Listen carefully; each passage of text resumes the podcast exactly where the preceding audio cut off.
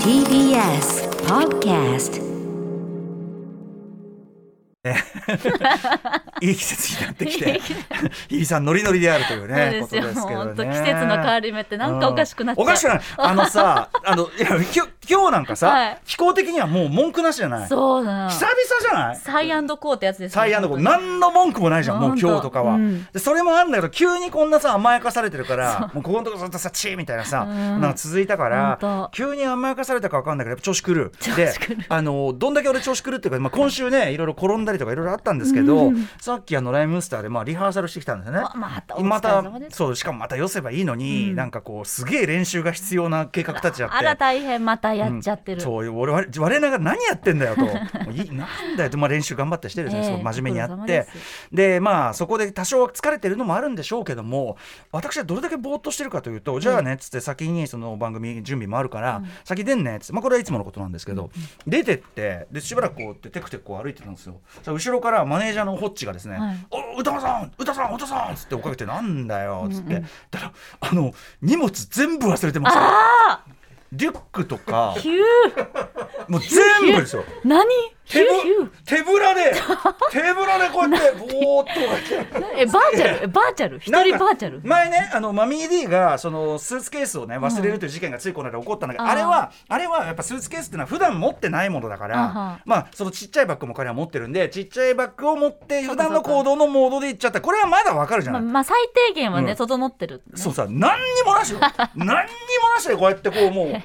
うなんかもう無遊病みたいなことじゃないこれださから何したかったのっていうねそうそうそうそう何をどのようにしかもこう歩きながらそうじゃあそろそろイヤホンでねこう曲聴くかみたい なイヤホンもないんだよだからそうやってこうやって結構歩いてすごていな結構歩いててすごいでそれな気づいた時にやっぱりはっっていう感じがね重力とかないんでしょうね多分これ重みだからうん何もないとやっぱり身軽だなって感覚になるじゃないですか、まあだからそうすると心地いい方に行っちゃったってことでしょうねこれは雨とか降ってたらやれ傘だ、ええええ暑かったらタオルだ水だってなるけど、そうねえやえっぱもう何にも、まあもう俺俺この状態でよしみたいになっちゃったからかもしれないですよね、はいまあ、まあもはや最強スタイルですよ最最強強最強スタイル最強スタイルって言って私も人のあの人のこと言えないです忘れ物絶対するのでああ必ずするのスでタジオにすごいするのはやっぱ日比さんでもうすよね。全部取っといてもらった あ指さされたうんうん今みんなあのサブから指さされたみんなに日比さんが一番忘れますよねやっぱね。私はもう忘れなかった時の方が少ないぐらいまあでもスタジオだからまだいいけどね。だから実家感がちょっと出ちゃ実ってて家感があるのかもしれないですよね。いつこ取りに行くまあよ。本当にいけないですじゃあそんな日比さんについてですね、ええこんなメールから読もうかな。キラキラ星さんいつもありがとうございます。つもありがとうございます。えー昨日のアトロクのオープニングで歌丸さんが曜日パートナーの個性や魅力についてお話しされていましたと、はい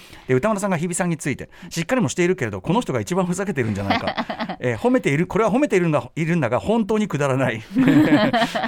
嬉しい。自然ハワイン特集の放送終了後のことを思い起こしながら話していましたとありがとうございます。えー日比さんは周りから真面目優等生と見られることに本当の自分とのギャップを感じぐぬぬぬと感じるところがあるのかなと勝手に思っていたので歌丸さんが日比さんそのものを見出して素敵だと言っているように感じて嬉しくなりましたもし歌丸さんがアトロクで日比さんそのものを、えーお日比さんがアトロクで日比さんそのものをオープンにできているのならば嬉しいです、それはアトロクの素敵さにもつながっているなと思って毎日聞いている私は嬉しくなりました人は多面的で複雑なので勝手に言えることではありませんが昨日はそんなことを感じたのでメールしましたいつも楽しいアトロクをありがとうございますというキラキラ星さんですもう本当キラキラ星さんくれる言葉は本当嬉しい優しいねつも嬉しい言葉をいただきますねもうありがとうございます。ピエンですよ本当うん、に。鼻炎ね、まあ、とにかくもうつ実はねもうこの CM 開ける直前までもう本当にしょうもない 乱暴えっと暴言。 暴言乱暴暴言を吐いてたんですよ。ねまあ、日比放さん送後は私は面大好き、白い放送後も大好きだから。そうですね放送後の過ごし方というのね過ご話し方でねそそうそうそううなんですよ涼しくなってきてね楽しくなってそう昔はさほらあのコロナなんかの前はちょうど私があの水曜日に「水曜ザナイト」っていうのをやるんでそうだったんですよねの合間の時間があってご飯食べたいからってんでそうだったらどうせならみんな行くっつってなあで一緒にそういう時期がやっぱ結構あったんですよなってねる今今なんかであとさまあ今ほどまあみんな忙しくなかったのかなうん日比さんとかうもんあ朝もなかったしねそうそうそうそんなのもあるからね9番サンド食べに行っ食てべたりカレうーん食べたりカレー食べたりいろいろラーメン食べたりいろいろしてたじゃないですか。で飲んじゃって飲ねんじゃって飲んじゃってやっちゃっ韓て国料理って飲んじゃって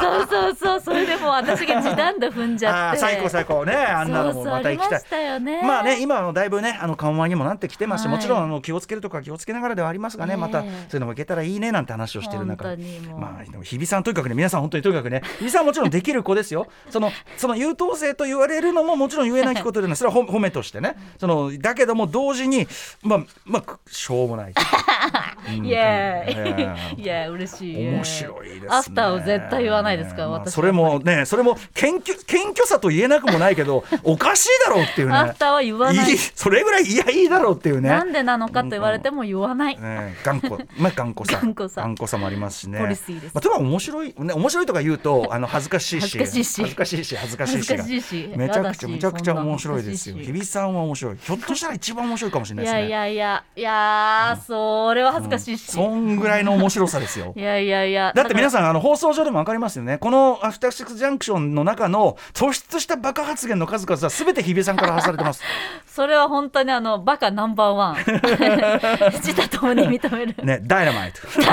ダイナマイト、こういうのそがうそね、うありますしね。ありがたいです。ダイナマイトを聞くときに、私が思わずここで叫んでるワードとして、ダイナマイト。これはありますから、ね、 BTS さんのダイナマイトのことうんを言ってそういうことですよね、共学ねあの大学共学共学もちろんありますしねということで、まあ日比さんのね、まあでもあのもちろん優秀ねなんてことももちろんですがだからその先ほどキラキラスモスさんも書かれましたが、多面的ということですよねね、そあれはりねがたいそれをね受け入れていただいてるんですっていうのがありがたいです、なんかこんな私でっていうところでいやいやいいじゃないですかもうねみんなみんな楽しくやっていい ね楽しくやってりゃいいんですダイナマイトね